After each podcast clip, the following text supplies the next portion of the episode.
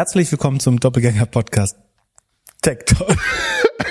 Willst du anfangen? Nee, ich mal. Herzlich willkommen zum Doppelgänger Tech Talk Podcast Folge 88. Philipp Glückler, wie geht's dir, Loser? Ah, sehr gut, vielen Dank. Äh, Loser? Was du weißt, warum ich dich Loser nenne? Ach so, ja, weil irgend, irgend so ein Typ, irgendein CEO hat getwittert, dass... Äh, nee, Co-Founder Palantir, nicht CEO. Ah, okay. Er äh, hat getwittert, dass äh, Leute, die Elternzeit machen, also sechs Monate Elternzeit, äh, wären Loser. Ist in Ordnung. Ich meine, jeder hat andere Prinzipien, Karriere, Familie. Es gibt, kennst du? Ich glaube, er meinte nur äh, Männer. Also nicht, du hast ja gesagt, jeder, der Elternzeit gemacht hat. Er meinte konkret, dass es nicht Ausdruck von Maskulinität wäre, sondern so. äh, man hätte, hätte als Vater härter zu arbeiten äh, und die Frau besorgt den, Rest, den Rest hinterm Herd.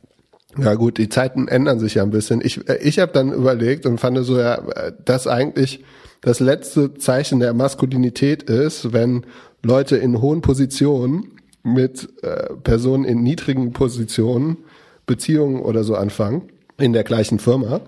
Hab das dann getwittert, so ein bisschen. Hat er eine Vergangenheit? Also? Ja, ich, ich, habe ich hab auf jeden Fall gesehen, dass er, die Frau, die er geheiratet hat, hat bei Palantir gearbeitet und ich würde jetzt mal sagen, da er der Founder war, war die nicht gerade so auf seinem Level. Und dann, also habe ich das getwittert, habe noch so ein bisschen so irgendwie so nachgedacht und alles, habe dann nochmal seinen Namen gegoogelt und habe dann so ja die ein oder andere Beschuldigung gefunden, die nicht so ganz äh, gut für ihn dasteht. Also eher so äh, ähnliche ähnliches Vorgehen äh, wie vor kurzem rausgekommen ist in einem in einem bekannten Medienhaus. Also äh, ja, keine Ahnung, was äh, Definition des des maskulinen Mannes scheint sich auch über die nächsten Jahre zu verändern.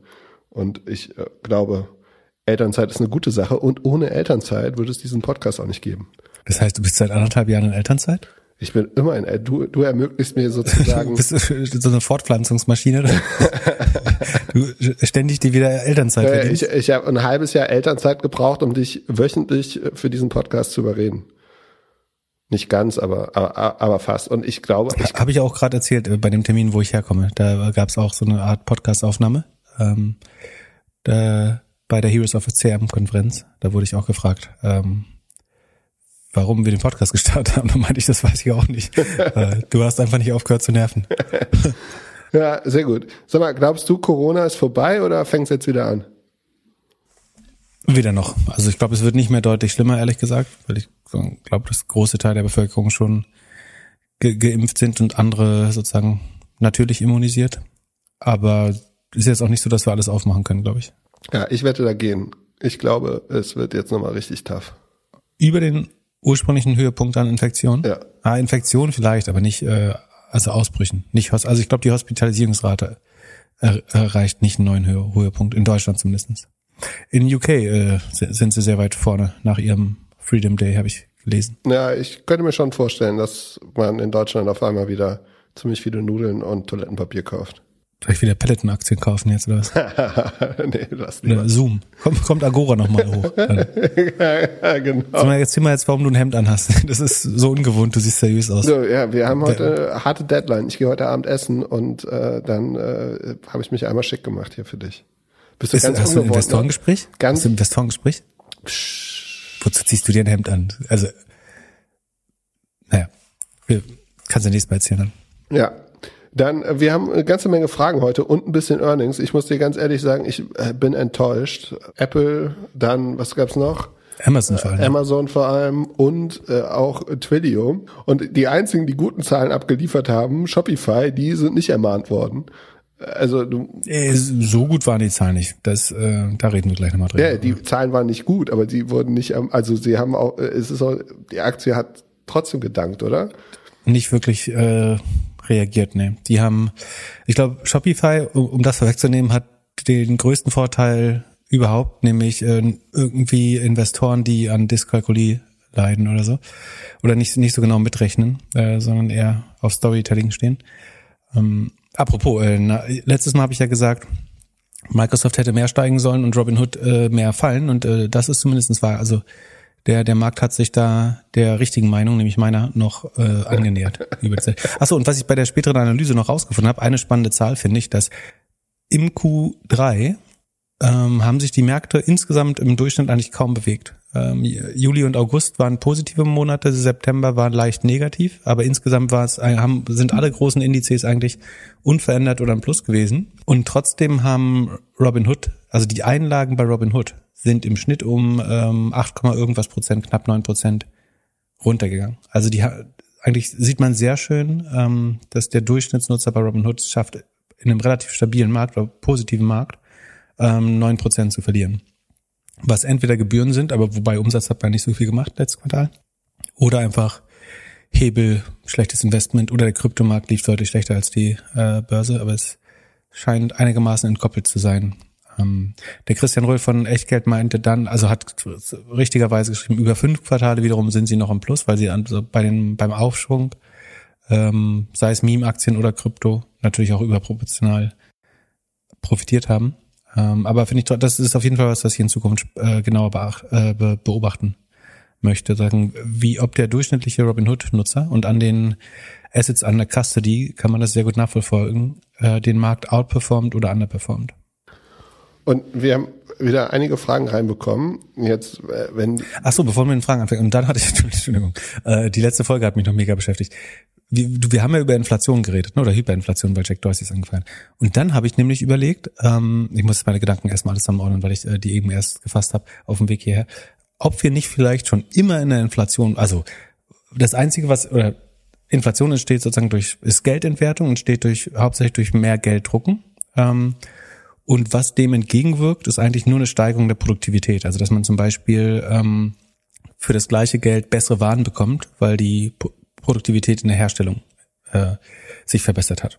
Man geht davon aus, dass es hauptsächlich durch technologischen Fortschritt passiert. Technologischer Fortschritt erhöht die Produktivität. Äh, dadurch kriegt man äh, ein immer besseres Auto für 30.000 Euro. So, so ist es zumindest gedacht grundlegend. Und was ich eigentlich glaube, ist, dass wir eigentlich immer schon hohe Inflation haben, nur dass sie eigentlich immer durch das, äh, dadurch, dass wir das Abbrennen von Fossil Fuels, also ähm, von Öl, Technologie genannt haben oder Fortschritt und damit letztlich unsere gesamte Wirtschaft subventioniert haben, weil wir die Kosten dafür nicht bezahlt haben, aber also weder die fairen Kosten der Ressourcen, also wir haben sie nie als endlich betrachtet äh, oder nie als knapp betrachtet und wir haben die externen Effekte nicht äh, bezahlt. Und jetzt fangen wir so ein bisschen an, äh, die Energiepreise dem anzupassen, oder es wird noch mehr kommen mit, mit sozusagen steigendem CO2-Preis. Und jetzt kann man sagen, dadurch steigt jetzt die Inflation. Man kann aber auch sagen, wir haben uns früher die Inflation immer niedrig gerechnet, weil wir nur sozusagen monetäre äh, Inflation angeschaut haben. Tatsächlich haben wir die Inflation immer niedrig gehalten, indem wir die Produktivität künstlich erhöht haben über Gebühr, indem wir Öl verbrannt haben und dadurch die Produktivität gesteigert haben. Würde man da die fairen, hätte man dazu jederzeit die fairen Kosten inklusive der externen Effekte, nämlich der Luftverschmutzung oder Klimaerwärmung, hätte man die immer schon einfakturiert, hätten wir eigentlich immer die gleiche Inflation gehabt, behaupte ich. Müsste man mal durchreden. Finde ich mega spannend. Also wir haben, also sagen wir unterlagen der Inflation, dass die mit Öl erkaufte Effizienz alles auf Dauer billiger machen kann für uns. Und eigentlich, glaube ich, hat sich gar nicht so viel geändert, nur dass wir auf einmal anfangen, dem Öl und den externen Effekten den richtigen Preis zu geben.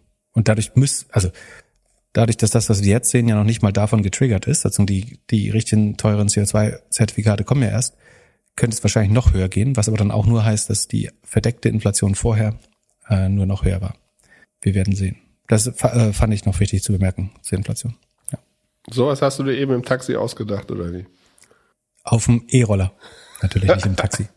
Würde, Auf dem E-Roller wäre, mit dem Taxi wäre ich noch später gekommen. Also dann wäre ich noch zu spät gekommen. Kannst du bitte aufhören, jetzt bei Laub E-Roller zu fahren?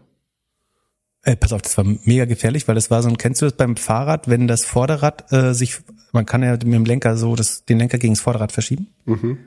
Äh, und das, der Lenker war schon die ganze Zeit schräg, was eh schon unangenehm ist.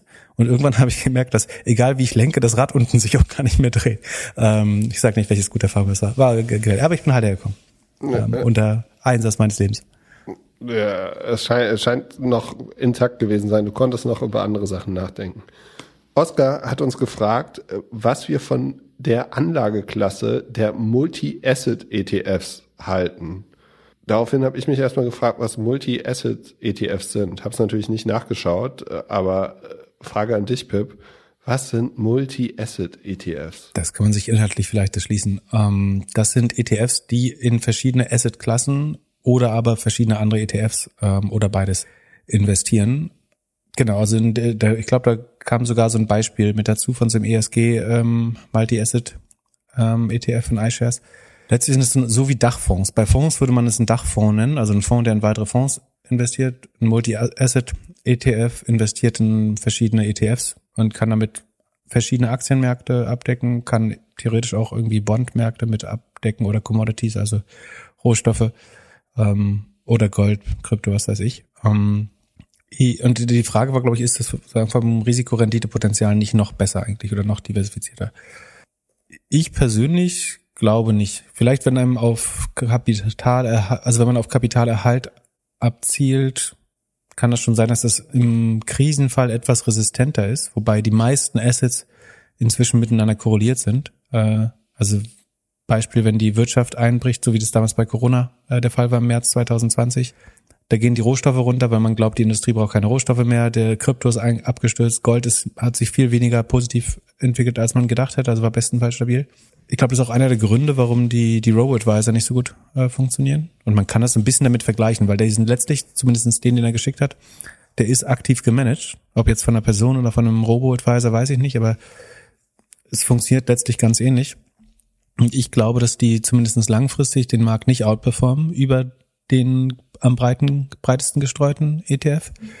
Ähm, und vor allen Dingen zahlt man halt nochmal irgendwie ein Viertel bis 0,75 Prozent Verwaltungsgebühr, sozusagen doppelt dann, auf die im ETF befindlichen ETFs und auf den ETF, Multi-Asset ETF. Deswegen halte ich es nicht für die beste Strategie ähm, und würde tatsächlich mit einem, mit dem sehr, sehr breiten MSCI World ACWI IMI äh, eher arbeiten.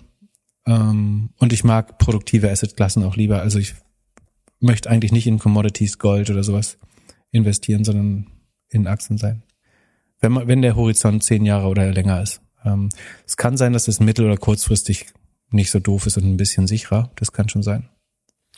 Und bei der nächsten Frage, die kam anonym rein, da brauchen wir auf jeden Fall erstmal unseren Disclaimer. Hallo, Holger hier von Defner und Chapitz und dem Alles auf Aktien Podcast. Mir hat Pip ja mal erzählt, dass er sich von unserem Podcast hat inspirieren lassen. Und falls wir auch nur einen klitzekleinen Anteil daran haben, dass es Doppelgänger gibt, dann hat sich unser Sendezweck auf jeden Fall erfüllt. Inzwischen lasse ich mich nämlich zweimal die Woche inspirieren von den Doppelgängern. Ihr kennt das ja alle. Es gibt zwei Kategorien von Podcasts. Manche, die man auch so hört, weil vielleicht mal ein spannender Gast da ist. Und dann sind die, auf die man sich die halbe Woche lang richtig freut und sich sofort nach Erscheinen runterlädt. Und die Doppelgänger, die gehören auf jeden Fall für mich in die Freu mich drauf Kategorie. Aber eins muss ich euch doch noch sagen. Auch wenn Klöckner gern seine sozialistischen Ideen ausbreitet und Klöckler seine grüne Soße drüber schüttet, trotz kollektiven Wohlfühlseins gilt beim Aktienkauf die alte liberale Forderung von Handeln und Haften. Denn die im Doppelgänger besprochenen Aktien und Fonds und andere Wertpapiere stellen keine spezifischen Kauf- oder Anlageempfehlungen dar.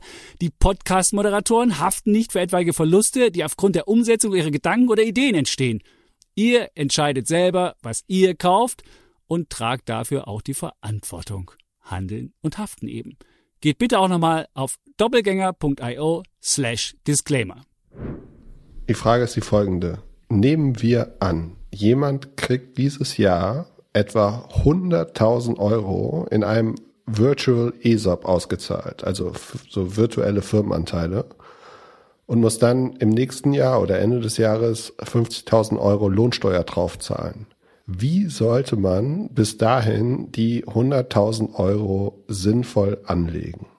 Das ist eine gute Frage. Nicht in Aktien eigentlich. Also es verbietet sich eigentlich die in Aktien oder auch in selbst in einen maximal gestreuten Fonds auch nicht in Robotweiser, würde ich sagen. Ähm, das ist alles nicht nichts für derart kurz, es geht hier um maximal ein Jahr. Was ich tun würde, ganz ehrlich, ich glaube, das Rationalste wäre, das Finanzamt zu bitten, ob man das jetzt schon abführen oder den Steuerberater mit dem Steuerberater daran zu arbeiten, ob man es jetzt schon abführen kann. Weil das Schlimme ist, dein Geld verliert ja, obwohl Sekunde die Forderung bleibt die gleiche. Ne. Nee, dein, nee, dein Geld verliert. Eigentlich ist, hast du sogar einen Anreiz, ist voreilig zu überweisen. Könntest Ähm, du es nicht das- einfach überweisen? Ja, die, die Frage, ich, du, du müsstest die Steuererklärung dann machen. Ich glaube, du kannst aber deine Steuererklärung voreilig abgeben. Ähm, muss, ich, wir sind ja keine Steuerberater, muss einen Steuerberater mal fragen. Aber ich glaube, man kann, es gibt kein, keine Möglichkeit, gerade eine sichere Rendite über ein Jahr zu erzielen. Also irgendwie, weil die äh, Bondmärkte, also die Unternehmensanleihen oder Geldmarkt, äh, Fonds und so weiter bieten alle keine sinnvolle Rendite. Ähm, das heißt, der einzige Weg, Rendite zu machen und es wirklich anzulegen, wäre in Aktien zu investieren. Das wiederum verbietet sich mit dem Einjahreshorizont und in der jetzigen Phase auch. Deswegen glaube ich, ich würde versuchen, die Steuer so früh wie möglich zu zahlen, um nicht noch Geld zu verlieren in der Zwischenzeit an Negativzinsen.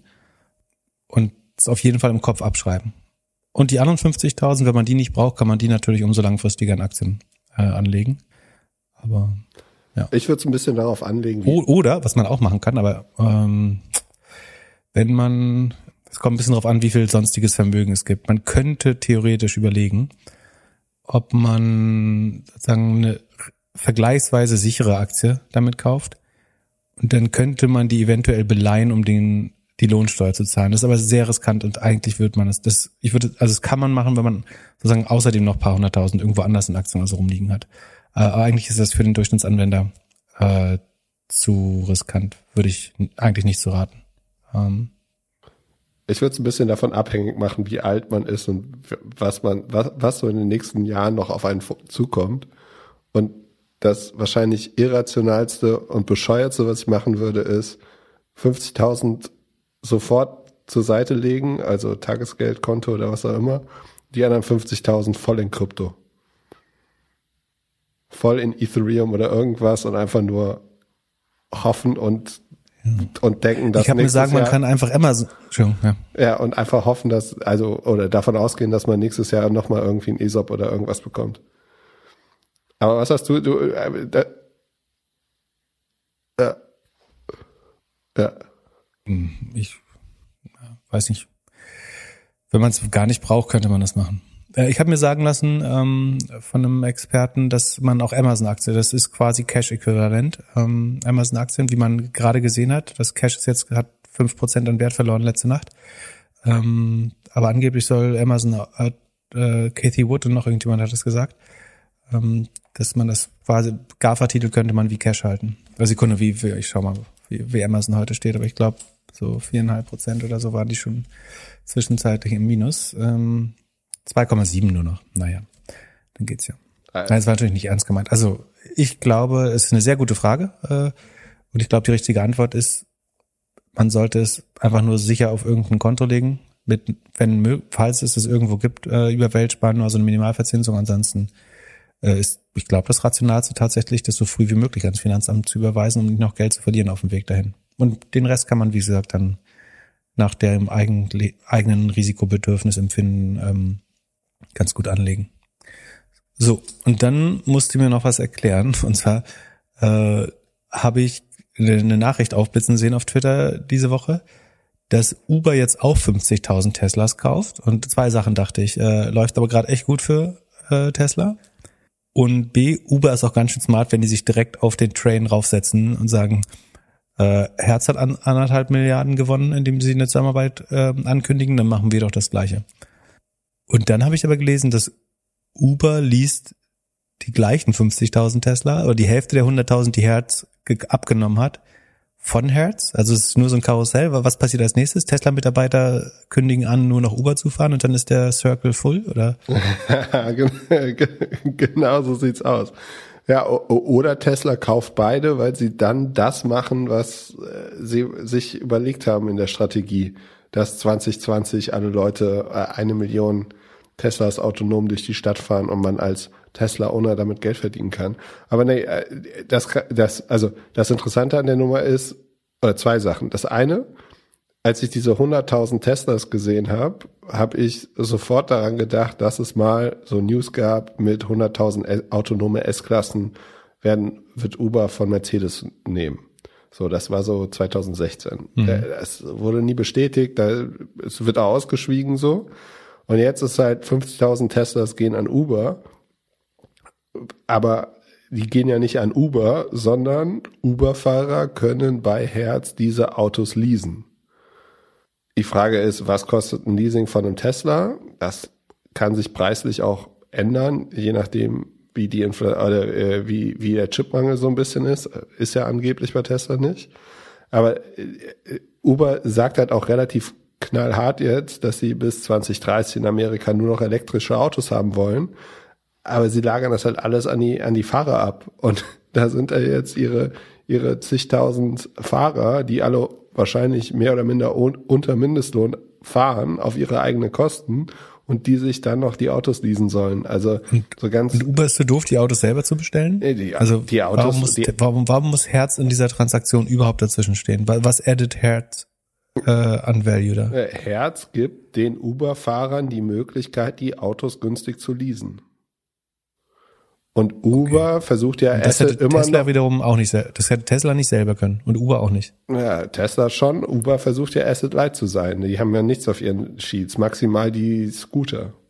Also ich denke, entweder kann Tesla die doch selber verließen und wenn nicht, können sie eine Gesellschaft äh, oder ein äh, ABS dazu bauen.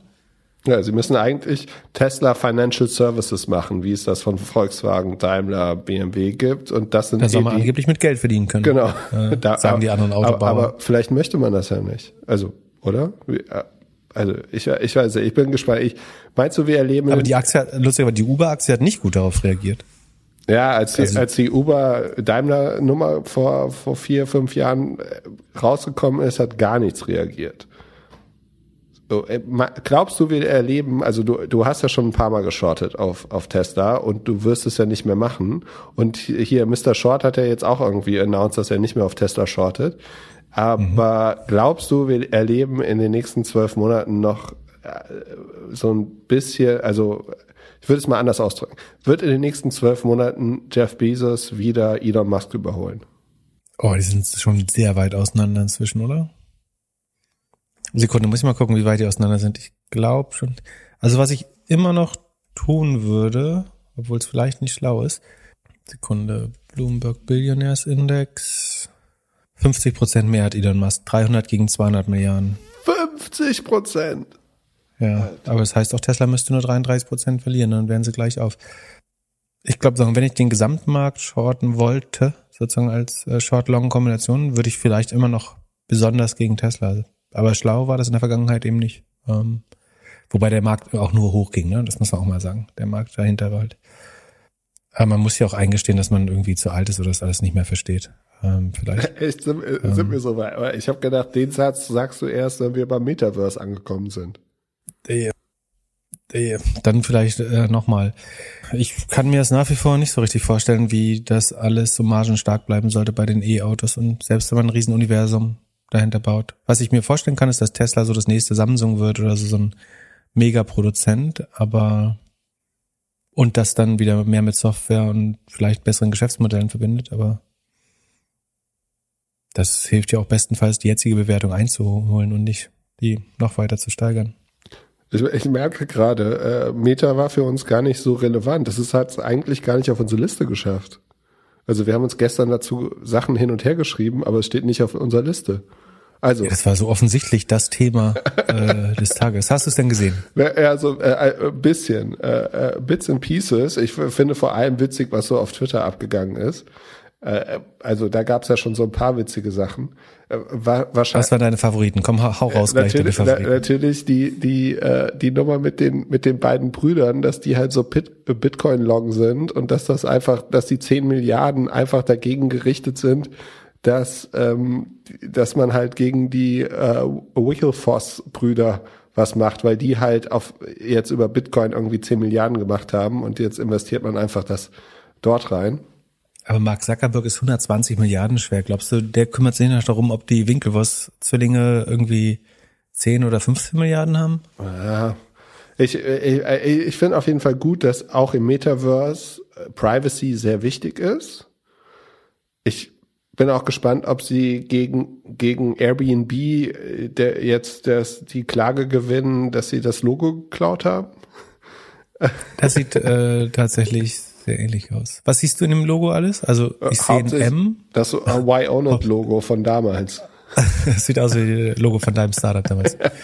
ähm, vielleicht hättest du eine, eine Branding-Agentur Äh, also es haben Nutzer gefragt, ob so ein Logo, ob man, dass sich der Designer bei Facebook ausdenkt. Nee, auf In den meisten Fall. Firmen, glaube ich, gibt's Designagenturen, die sowas, die echt viel Geld nehmen dafür, äh, vor allen Dingen eine gute Story zu dem Logo zu erzählen. Ja, also ich glaube, zehn, mindestens 10 Millionen vom Metaverse sind schon in das Logo geflossen.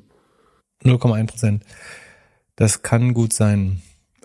Aber ich meine, ich finde es ehrlich gesagt kein schlechtes Logo, ne? Also es ist eine Brille drin, es könnte ein Game, es sieht aus wie ein Game Controller, es ist ein M drin, ist das Infinity oder Unendlichkeitszeichen äh, drin? Was, was mir am meisten Angst macht, ist, dass es so nah an Discord ist, dass Discord jetzt wahrscheinlich das nächste Target ist. Stimmt, so habe ich es noch gar nicht gesehen. Sieht echt ein bisschen aus wie Discord in äh, schlank. Ja, und und ich, was ich auffallend war, war, dass so viel über Creators gesprochen ist. Auf jeden Fall die Pieces, die ich ge gehört habe, war sehr viel so äh, bisschen so NFT-mäßig und Creators. Und da habe ich mich gefragt, ob die Creator einfach jetzt die neuen Gig-Worker sind. Also ob man das vergleichen kann. Weil die unter, ich meine, die ha- handeln oder sollen unternehmerisch handeln. Also es wird wahrscheinlich eine sehr ungleiche Verteilung von Einkommen geben. Der Unterschied zu Gigworkern ist, ein Gigworker kann egal wie stark er oder wie viel er arbeitet, hat eigentlich keine Möglichkeit, sozusagen überdurchschnittlich reich damit zu werden. Aber ein Creator verdient noch nicht mal Mindestlohn. Ein Gig-Worker verdient ja wenigstens noch ein bisschen was. Wenn auch Ja, aber auch nicht Mindestlohn. Ja, auch nicht Jetzt Mindestlohn. verwechselst du auch schon Gigworker und Festangestellte. Nein, aber, aber, Wer aber einen Mindestlohn bekommt, ist nach meiner Definition kein Gigworker. ja, ist festangestellt. Aber als Gig-Worker verdienst du auf jeden Fall etwas. Und als Creator musst du nicht unbedingt was äh, verdienen. Ja, aber du kannst es auch in zwei Stunden rausfinden und dann, ich meine, wer irgendwie acht Wochen irgendwelche NFTs baut oder Avatare und dann kein Geld dafür bekommt, dann ist man auch ein bisschen selber schuld vielleicht. Aber ich glaube, ich meine, das Gute ist dran, wenn sagen du baust jetzt die, den coolsten Sneaker fürs Metaverse oder so, dann kannst du auch ja un, nicht unendlich viel, aber sehr sehr viel, also asymmetrisch viel Geld verdienen oder nicht? Freust du dich aufs Metaverse? Ich will das ehrlich gesagt nicht haben, aber ich find's als Business-Entscheidung schon trotzdem auch richtig. Ja, für dich das doch super. Du magst doch eigentlich nicht die Öffentlichkeit. Da kannst du dich verstecken. Ja, dazu kann ich, dazu brauche ich auch kein Metaverse. ähm, was hast du denn gedacht? So, die, du hast eine Minute geschaut, äh, was war deine, deine immediate thoughts? Einfach riesen Ablenkungsmanöver. Also ich habe ja für dieses Jahr predicted, dass Mark Zuckerberg auf einmal also so sich verändert und likable wir- wird. Und wie gut hat das geklappt? Ja, nicht ganz so gut, aber dieses Rebranding fährt ja da schon so ein bisschen drauf hin. Und Glaub, glaubst du eigentlich, dass hinter ihm jemand stand, der seine Arme, also kennst du diese Puppen, wo dieses Spiel, wo, wo, wo die Arme von jemand anderem bewegt werden als als der, äh, weißt du? Du weißt, was ich meine, Ja. oder? Weil so sah das aus, als hätte ihm irgendein Sprachtrainer gesagt, äh, simulier mal menschliches Verhalten und beweg deine Arme, während du sprichst. Und dann versucht er das so roboterartig zu tun. Ja, auf jeden Äh, Fall, Und es sah dann so Fall aus, als hätte jemand anders seine Arme bewegt. er hat das auf jeden Fall geübt. Also das, äh, ja, da, das auf jeden Fall. ich glaube, daran erkennt man das Hauptproblem mit Facebook, nämlich dass das Board sagt ihm nicht, was gut ist für die Firma oder die Shareholder äh, und lässt ihn einfach machen, weil er alle Stimmrechte hat. Und der große Unterschied zu jeder anderen Tech-Keynote ist, in jeder anderen Keynote zieht sich der CEO nach fünf Minuten zurück und spricht die letzten drei Minuten nochmal. Mark Zuckerberg spielt einfach anderthalb Stunden die Hauptrolle, weil ihm keiner sagt, hey Mark, wir müssen mal reden, es tut weh bestimmt, aber die Leute mögen dich nicht. So, der ist doch wirklich die unsympathischste Person. Und also ich würde mir jedes Produkt verkaufen lassen, aber nicht von dem Typen. Ähm, und trotzdem verkauft der dieses Metaverse. Und, es gibt so viel bestimmt talentierte Leute im Unternehmen, die das besser können, die da ab und an mal eine Nebenrolle spielen dürfen. Aber das sieht beim Google erklärt halt der Produkttyp oder die Produktfrau äh, das neue Pixel. Bei Apple genauso. Und der labert und wandert da anderthalb Stunden durch sein eigenes Metaverse äh, und tut so, als hätte er es selber gebaut. Und keiner sagt ihm, hey, das ist vielleicht nicht die beste, der beste Weg, das Produkt jetzt zu vermarkten. Oder siehst du es anders? Nee, ist ein guter Punkt. Glaubst du, er hatte die Idee des Metaverse oder kam das irgendwie von seinen PR-Beratern? Das wiederum würde ich ihm zutrauen, dass er, dass das seine Idee ist. Ich, ich halte es, ganz ehrlich, ich halte es für visionär. Ich glaube, es ist das einzig Richtige zu tun, auch wenn es mit Facebook unter der Brand doppelt so schwer ist. Ähm, wir, wir sollten uns übrigens weigern, dass äh, wir nennen es weiter immer Facebook. Dieses Jahr noch und nächstes Jahr. Ja, Oder es- Feta finde ich, Feta ist mein, ich meine offensichtlich, aber fand ich auch ein sehr lustigen Witz. Wir nennen es entweder die Kombination Feta, um sicherzustellen. Achso, und die, die Fang-Aktien oder die, ähm, die GAFA-Aktien heißen jetzt äh, Manga-Aktien. Ja, aber das stimmt doch auch nicht. Also Alphabet heißt ist doch immer noch ein, ein G. Ja, dann musst du es ähm, Mana oder so nennen oder Naman, Nama, Ma, Ja, also Aman, Ja, Aman. Ja, der, also äh, den Joke, der ist natürlich offensichtlich, aber ich meine, man muss auch Google dann umbenennen. Ja, richtig. Und ich, ich Patagonia CEO hat sich raus, hat wieder irgendwie auf CNN gesagt, sie machen irgendwie seit einem Jahr keine Werbung mehr auf Facebook und alle anderen sollen das auch so machen. fand ich gut. Hat gesagt, seit 16 Monaten machen wir keine Werbung mehr auf Facebook und es hat sich bis heute nicht geändert. Ja.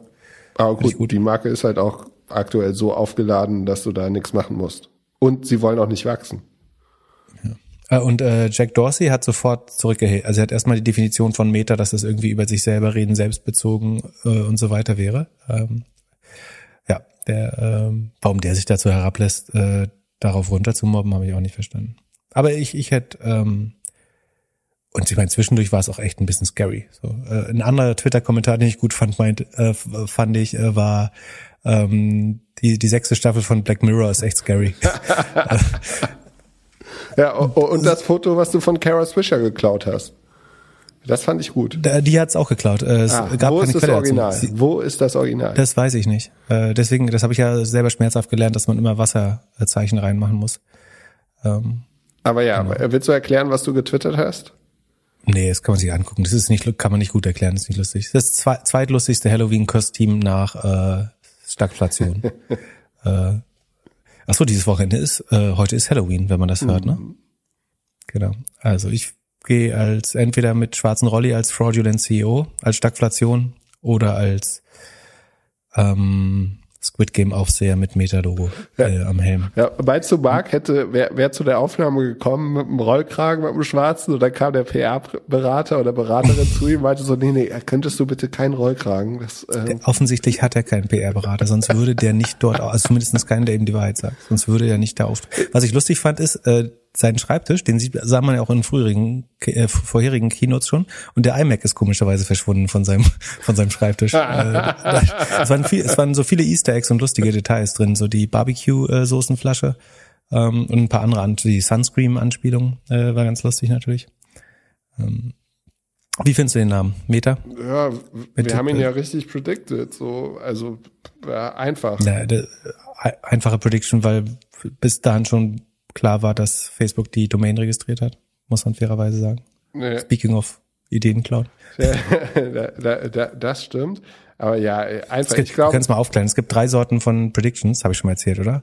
Also es gibt lineare Extrapolation, das heißt, so wie du äh, war, äh, predicted hast, dass Amazon Service Revenue das Produkt Revenue äh, überholt. Das ist einfach nur Zahlen weitermalen. Das zweite ist Insider Knowledge. Äh, das heißt, man weiß schon, was die Zukunft ist äh, und ist nur noch nicht gleich verteilt. Und das dritte ist tatsächlich Schachspielen und sich überlegen, was würde passieren, wenn. Ähm, ich finde Meta gut. Wenn, wenn Krebs auf äh, andere Organe übergreift, äh, nennt man das auch ja Metastasierung. Deswegen ist Meta, glaube ich, gut, wenn Facebook jetzt äh, seine Griffel ins Metaverse ausstreckt. und glaubst du, die schaffen es? Glaubst du, es wird so big wie damals Mobile First? Äh, es wird, also wenn es klappt, dann wird es so big. So, das ist, ich glaube schon, das ist sehr sicher die nächste Welle. Ähm, ich kann dir- die, die Frage ist doch, wie kann man es schaffen? Ähm, Achso, was ich noch komisch fand, ist, to, to, Tobi Lüttke, der Shopify-CEO, hat's gefeiert auch. Ja, Äh, da, Schleimer. und ich habe überlegt, ob, äh, ob er die Shops macht im Metaverse vielleicht und deswegen ein ganz großer Fan ist. Ja, aber ich meine, der muss ja mit Facebook. Der ist ja der Einzige, der mit Facebook nice, äh, zu Facebook nice sein muss. Der beste Werbekunde. Genau. Und seine, seine Händler werden in Zukunft im Metaverse Der sagt nie, ihre äh, Shopify-Produkte verkaufen. der sagt nie was Schlechtes über Facebook.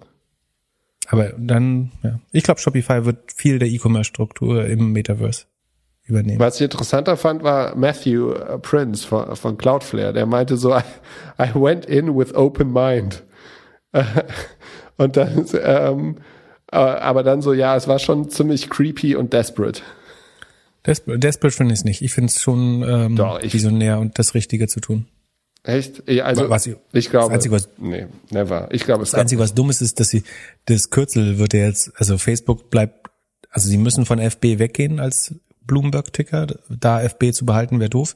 Aber der neue Ticker wird MTVS oder so, weil Meta schon vergeben ist an einen ETF, der sich mit, äh, das wird, der, der ETF-Manager wird, kann locker eine Milliarde nehmen dafür für das Kürzel, glaube ich. Weil es macht ja wirklich nur Sinn, dass Facebook unter Meta ähm, notiert dann. Also entweder wird der ETF und, und der beschäftigt sich auch mit dem Metaverse, der ETF tatsächlich. Ähm, entweder wird, wird wahrscheinlich gekauft wie sonst was. ja genau, entweder kriegt er richtig hohe äh, Mittelzuflüsse oder Facebook sollte ihn halt mal bald kaufen, um damit die Notierung äh, zu bekommen. Also noch, was noch lustig ist am Namen von Meta, weißt du, was das auf Hebräisch heißt? Also auf äh, äh, Tod. Oder Tod, ja, also Dead, also Tod mit T. Dann lass mal in die Ich, warum glaubst, warum findest du die nicht gut? Ey, du, ich bin einfach nicht so ein Typ für, für, für die digitale Metawelt. Ich, äh, ich, äh, und ich sehe irgendwie, Es geht doch um die Geschäftsidee. Das ist, du baust ein Paralleluniversum, in dem du der Gesetzgeber bist. Du kannst eine am anfangs fünfprozentige, später 20-prozentige Tax auf alles nehmen, inklusive Real Estate. Jeder will sein Haus haben. Du kannst jedem irgendwie Real Estate ist 20 Prozent jeder Volkswirtschaft. Ähm, das schaffst du selber. Du kriegst von jedem Item, was verkauft wird, jedes Stück Kunst, jedes ähm, jedes Haus, jede Klamotte kriegst du ähm, Geld für. Und ich meine, was man sieht, also sie tun, glaube ich, wirklich viel, um Entwickler und äh, Creator auf die Plattform zu bekommen. Ne? Sie haben mehrmals gesagt, es wird super offen, ganz faire Konditionen. Sie werden es entweder Ja, aber, zu- aber wir müssen auch Geld nehmen. Irgendwann kam so, Ja, sie haben lange gesagt, so wir bieten es zu Kosten oder subventioniert sogar an. Äh, und auch da wieder so ein Lash-out an Apple, dass sie meinen, so wir erlauben Sideloading über alle Systeme. Du bist nicht an den schlimmen Quest App Store ähm, gebunden. Viel Choice für Developer. Da haben sie schon sehr stark wieder äh, versucht, Apple mitzudissen. Ähm, dann ähm, also ich glaube, dass das, was er da erklärt hat, dass das die Zukunft ist. Ja, auch wenn ich in dieser Zukunft nicht unbedingt leben möchte oder mir das noch nicht so ganz vorstellen kann. nicht unbedingt oder wirst du es boykottieren? Ich, ich sag dir dann nämlich, wie er dich reinbekommt. Okay, ja, ich boykottiere es. Wie bekommt er mich rein? dass du ähm, Courtside NBA Games schauen kannst im Metaverse, äh, dass du das nächste Jay-Z-Konzert im Metaverse stattfinden wird. Ja, Einziges Konzert in einem Jahr. Der Super Bowl wird nicht, also er zahlt 50 Millionen für den Super Bowl, dass er exklusive Rechte bekommt. das wäre die Und die, die Idee ist so groß, dass er no matter what bezahlen kann. Er kauft alles, also was ich tun würde ist, um, also ich habe mir überlegt, was würde mich dahin bringen. Ich würde natürlich auch um keinen Preis da sein. Ich möchte da nicht arbeiten, ich möchte da nicht äh, Freunde äh, treffen. Aber schafft der es irgendwie die, die, die beste, genau, schafft das Helge Schneider auf die Bühne zu bringen im Metaverse. Äh, schafft es die beste Konferenz äh, dorthin zu bekommen, äh, das beste irgendwie Basketball-Highlight oder so, ähm, das DFB-Pokalfinale. Was, was machst du dann? Ich Sagst du, schau fuck kein it? Fußball, also ich schau kein Sport. Ja, dann halt ein Jay-Z-Konzert. Ja, aber oder das wie ist heißt doch der andere Rapper, den du mal. Corday, ja okay, Corday würde es schaffen. Für den würde ich auch Fortnite So, runterladen. und zack, bist du drin. Ja, ja, aber das ist ja nicht vergleichbar so. Also ja, ich, also ich glaube, dass es das gibt. Ich glaube aber trotzdem, dass die jetzt, der, also dass der Zug abgefahren ist. Die, also kulturell wird die Firma doch zerbrechen. So, keiner möchte seinen Nachbar sagen, dass er bei Facebook arbeitet. Die Zahlen werden runtergehen. So. Ich habe übrigens einen Bekannten in dem Video gesehen, an dem Pokertisch mit Boss, wo Boss der, äh, da saß ja auch der VP Growth oder jetzt VP Marketing. Äh, mit, also entweder hat er krass abgenommen oder der Avatar ist äh, sehr nett dargestellt. Aber ähm, es gibt schon Leute, die da arbeiten möchten.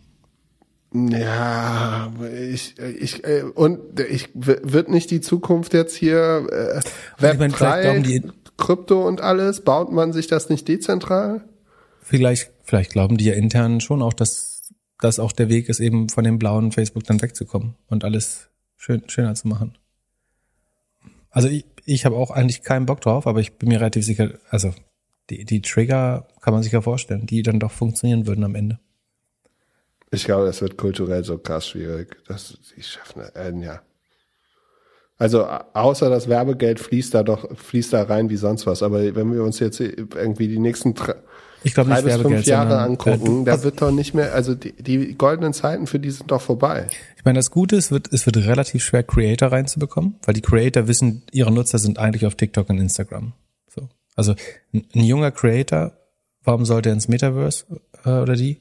Ähm, weil eigentlich sind die Nutzer, die affin sind für sowas, gar nicht mehr da. Oder vielleicht, äh, es kommt auch sehr darauf an, wie gut das Apple Konkurrenzprodukt wird natürlich. Oder vielleicht andere Anbieter noch ein ähnliches Produkt schaffen in der Zeit. Ähm, und ob die zum Beispiel offen werden. Also ob du, kannst du jemand mit Apple Technology, Technology im Facebook Metaverse treffen. treffen. Ja, Das, sie sind das ja, spielt auch eine große Rolle, glaube ich, bei der Adaption. na gut, ich, ich werde mir keine neue Hardware kaufen, damit ich hier für Marc hier ein bisschen Content konsumieren kann. Ja, du kriegst ja deine Apple-Brille. Achso, Aber nee, die Frage ist, kannst du mit deiner Facebook Apple-Brille Uhr. zum- Facebook Uhr. Es wird 2022 kommt die, die Metaverse-Uhr mit einer Ist kleinen aus Versehen ein Bild, Bild bekannt geworden. Hast du gesehen? Ja. Ist ein Bild geleakt. Aus Versehen im App Store hatten sie schon ein Bild hochgeladen äh, von der Facebook View, also in der Facebook View App gab es ein Bild von der Uhr mit, mit Frontside-Kamera. Ja, also hat mich noch nicht überzeugt. Ich bin, äh, ja, ich bin skeptisch. Aber äh, Wenn es klappt, wird's auf jeden Fall, könnte es reichen, um Facebook zur wertvollsten Company der Welt zu machen. Wenn du schaffst, dieses als erster dieses Paralleluniversum zu bauen und dort eine, wie gesagt, anfangs 5, später 20-prozentige Steuer auf jeglichen Umsatz zu bekommen. Und wenn du die Creator darauf bekommst und genug Entertainment einkaufst, was du für 10 Milliarden, und ich meine, das ist, letztes Mal diskutiert, wie gibt man 10 Milliarden für ein Metaverse aus? Und die Antwort ist eben nicht 40.000 Developer, sondern nur 10.000 oder 20.000. Und die anderen 5 Millionen prügelt man in Content rein und in Entertainment. Und was auch richtig war, ist, dass es mit Gaming anfängt. Ach so, und dass äh, eine der ersten Einstellungen ein Pokergame war. Überleg mal, was du dein Metaverse auch gleichzeitig das Casino. Du kannst Gambling dort machen. Du kriegst von allem dein Rake oder dein Bank äh, Share. Ähm, ich glaube schon, dass wenn es irgendwie funktioniert, extrem mächtig werden kann. Und die Frage ist und äh, Ruthless, das kann Facebook ja ganz gut. Also bin gespannt. Und du musst die Big Bet machen. Also da, du musst da jetzt jedes Jahr 10, 15 Milliarden reinknallen. Das ist auf jeden Fall wert. Und ansonsten können sie eh nichts Sinnvolles mit dem Geld machen. Ich hoffe, es klappt nicht, aber ich habe auch keinen Bock drauf. Aber ich bin mir nicht sicher, als Rei also sagen, wäre das jetzt ein Startup oder so ein, wenn ich nicht prinzipiell was gegen die Facebook-Aktie hätte, wäre es, glaube ich, eine echt, würdest du die Wette machen? Würdest du da jetzt? ist es asymmetrisch im Sinne von, sagen, die Chancen sind vielleicht äh, zwei Drittel zu ein Drittel, dass es nicht klappt. Aber wenn es klappt, verfünffacht sich's halt. Wenn Amazon das jetzt präsentieren würde. Oder Cloudflare. Ja, die passen, zu denen passt das nicht gut. Das passt schon. Oder, oder, oder, oder Snap. Dann würde ich vielleicht auch auf die wetten. Obwohl, hm, ja, Kundenzugang ist schwerer und teurer für die. Wobei Snap kriegt es vielleicht besser hin, in, also es wird schon auch Events geben, die Facebook vielleicht nicht unter Vertrag bekommen, weil die, die Leute irgendwie ein Gewissen haben. Eigentlich ist es doch eine Snap-Kopie. Ja, Also, es hat auch jemand geschrieben, irgendein Analyst hat geschrieben, dass er äh, davon überzeugt ist, dass Snaps Metaverse eigentlich schon weiter ist. ja glaube ich auch. Noch cooler wäre, genau, la- la- lass uns doch, das ist doch bestimmt unser Konsens, äh, noch cooler wäre es, wenn jemand anders das baut und damit erfolgreich ist, auch wenn wir dann nicht vielleicht da sind.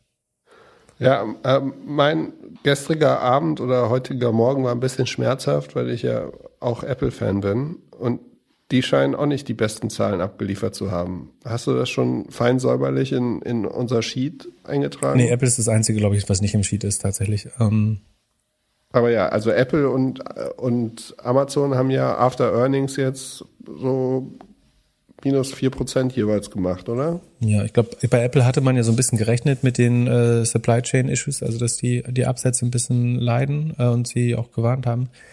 Ähm, das Revenue ist insgesamt 29 Prozent gestiegen. Äh, das ist gar nicht so schlecht, äh, finde ich. Die iPhone Sales sogar 47. Das Mac Revenue äh, nur 1,6 Prozent year on year. Das kannst du äh, gut erklären, warum. Äh, weil, Weil alle verschieben auf das neue. genau, es oder? kommt jetzt das Neue. Ich habe es auch schon im Laden gesehen. Das wird der Blockbuster. Okay. So, das heißt, der, die 9 Milliarden, also lag letztes Quartal bei 9 Milliarden, wird im Q4 bestimmt deutlich zweistellig 15 Milliarden oder noch mehr machen, weil alle ihre Investitionen verschoben haben ähm, vom, und auf das neue MacBook gewartet haben. Ähm, iPad ist ähm, 21 Prozent gestiegen, der Umsatz year on year. Service Revenues 25, das hätte man sich bestimmt höher gewünscht. Ähm, aber das ist auch komisch. Warum sind die Service Revenues nur 25 Prozent hoch? Eigentlich hätte Google doch mehr überweisen müssen. Äh, dann sind die eigenen Service Revenues, also wenn du überlegst, dass Googles Anteil eigentlich mit 40 Prozent hätte steigen müssen, wenn die ihren Revenue schlau, schlau teilen, dann sind die eigenen Service Revenues relativ advers betroffen, anscheinend. Äh, nicht so stark gestiegen, wie man gedacht hätte. Obwohl ja eigentlich die, ähm, man sieht jetzt hier nicht, dass die These, der die App-Economy profitiert von App Tracking Transparency und dem Einschränken anderer Kanäle. Dafür hätte das Service Revenue eigentlich besser sein müssen äh, bei Apple. Weil die Leute, weil die Leute bei Apple die Werbung buchen für die Downloads und nicht mehr bei Facebook. Genau, weil Apps mehr auf äh, Pay-to-Play gehen äh, oder Subscription-Modelle, weil du mehr Werbegelder im App Store ausgibst, etc. Ähm, das ist, glaube ich, so ein bisschen der Grund. Ansonsten würde mich das jetzt nicht außer äh, aus dem Gleichgewicht bringen. So, so schlimm fand ich äh, iPhone Sales plus 47 Prozent, äh, finde ich fast besser als erwartet, dafür, dass du einen Shortage hast. Ähm, und die Earnings per Shares haben sie ja, glaube ich, getroffen, auch die, die Erwartung. Ähm, von daher ist nicht so wild. Und Amazon? Amazon, die sind wiederum im Sheet natürlich. Ähm, die haben wirklich äh, überrascht, denke ich, im negativen Sinne, ähm, auch mich. Die Net Product Sales sind nur noch um vier Prozent gestiegen gegenüber dem Vorjahr. Das, heißt das, Service ist höher als Product? Genau, Service ist bei 56 Milliarden jetzt und ähm, Product ist nur noch bei 55 Milliarden, da hattest du also vollkommen recht. Wette gewonnen. Ähm, hab ich da, ich habe doch gar nicht dagegen gewettet. Doch, glaub schon. Na gut, da hast du die Wette gewonnen. Ähm, genau, insgesamt ist der Umsatz damit nur mit fünf, um 15 Prozent gewachsen. Im, Vor, im Vorquartal waren es noch 27. Ähm, und auch auf zwei Jahressicht ist das eine deutliche Verlangsamung beim Umsatz. Soweit die negativen Sachen. Ähm, die Fulfillment-Kosten sind anteilig gestiegen. Das liegt aber eventuell auch daran, weil der Marktplatzanteil schneller gewachsen ist. Sekunde, stimmt das? Wahrscheinlich stimmt das. Dann steigen nämlich die prozentualen Fulfillment-Kosten, weil die am Marktplatzumsatz natürlich mehr ausmachen. Genau, Third Party. Also die, der, das eigene Online-Retail ist nur um drei Prozent gewachsen die Marktplatzumsätze immerhin um 19 Prozent. Ähm, das heißt eigentlich nur, man hat selber nicht, nicht deutlich mehr Ware gedreht und hat das ein bisschen den Händlern überlassen. Aber auch die sind nur mit 19 Prozent gewachsen. Das erklärt aber auch den Anstieg dann beim Fulfillment-Anteil. Ähm, Whole Foods wächst wieder ein bisschen, die Physical Stores. Oder sozusagen sind auf Niveau von vor zwei Jahren zurück, also von vor Corona zurückgekehrt. Die Subscription Services sind auch nur mit 24 Prozent nach vorher zuvor. Das ist Amazon Prime äh, ist von das Wachstum von 32 auf 24 Prozent runtergegangen. Und was aber überraschend gut ist, ist AWS. AWS ist nämlich mit 39 Prozent gewachsen und das war im Vorquartal 37 und davor 32. Also hat sich beschleunigt und ist der beste Wert seit über zwei Jahren. Das, äh, ich meine, das hat, glaube ich, den, den Absturz ein bisschen gefedert, äh, wie gesagt, zu drei Prozent ist Amazon heute minus. Ähm, das wäre sicherlich noch schlimmer, wenn AWS auch enttäuscht hätte. AWS ist eher überdurchschnittlich gut. Und sehen wir eine Absplittung von AWS? Wird da irgendwas schon gemunkelt? Oder gibt's endlich den Aktiensplit? Ja, auf den Aktiensplit hoffen wir alle. Da verstehe ich auch nicht ganz, warum die sich so dagegen weigern. Ähm, das schien mir eigentlich sinnvoll. Ähm, ich meine, AWS muss man mal wirklich einzeln betrachten. Also du hast ähm, eine Revenue Run Rate von 57 Milliarden Umsatz mit Cloud Business, also fast 60 Milliarden. Also bis zum Ende des Jahres sind wir wahrscheinlich bei, bei 60 Milliarden. Davon bleibt 30 Prozent als Marge hängen. Und es wächst, wie gesagt, mit 39 Prozent. Das heißt, die Rule of 40 wäre so um die 69.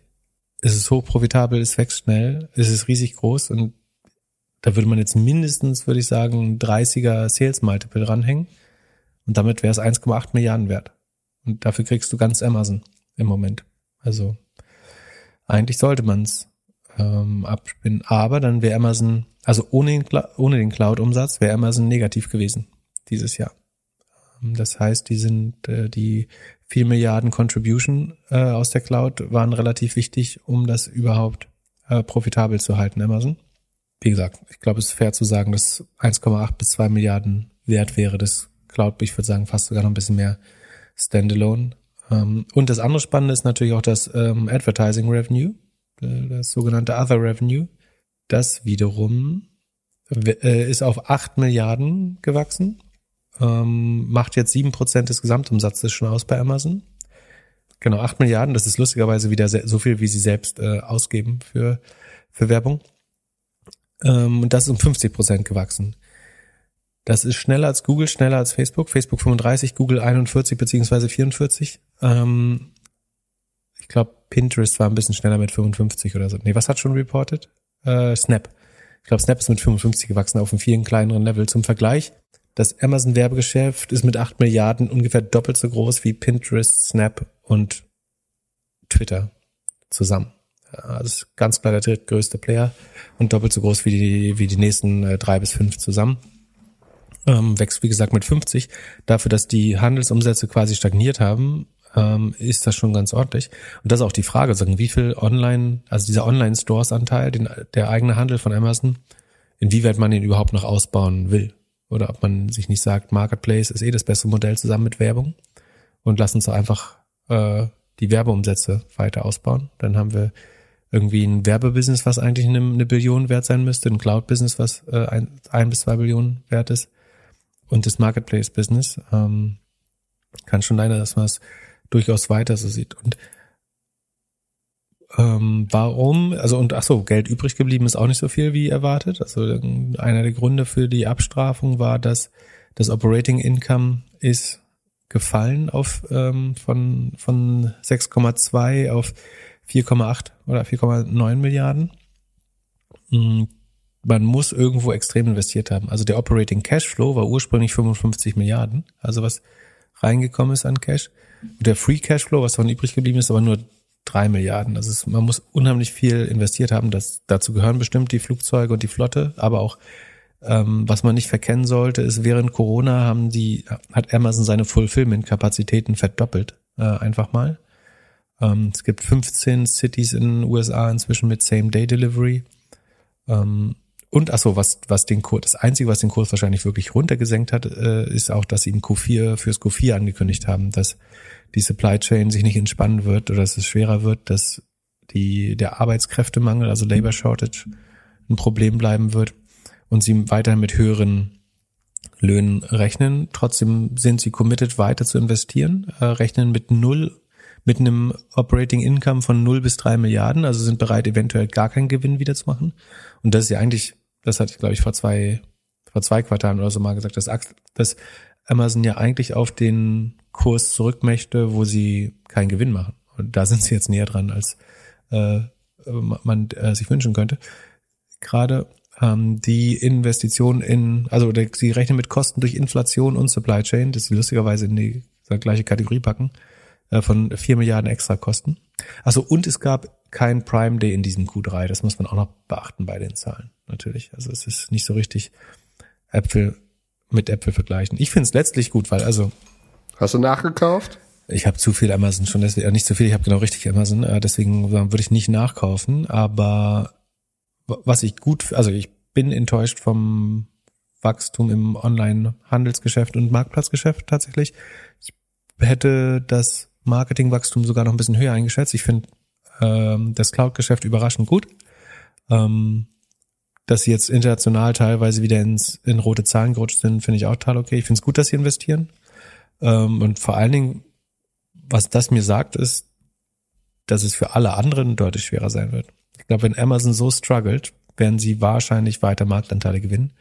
Ähm, und dass sie es jetzt schon im Q3 tun, heißt wahrscheinlich, dass alle anderen im Q4 Platz sein werden. Also ich bilde mir ein, dass sie einfach nur schon früher handeln und die Notwendigkeit besser gesehen haben ähm, dass sie zum richtigen Zeitpunkt investieren, nämlich wenn es keiner kann äh, oder überhaupt Kapazität oder äh, Platz im Kopf dafür hat.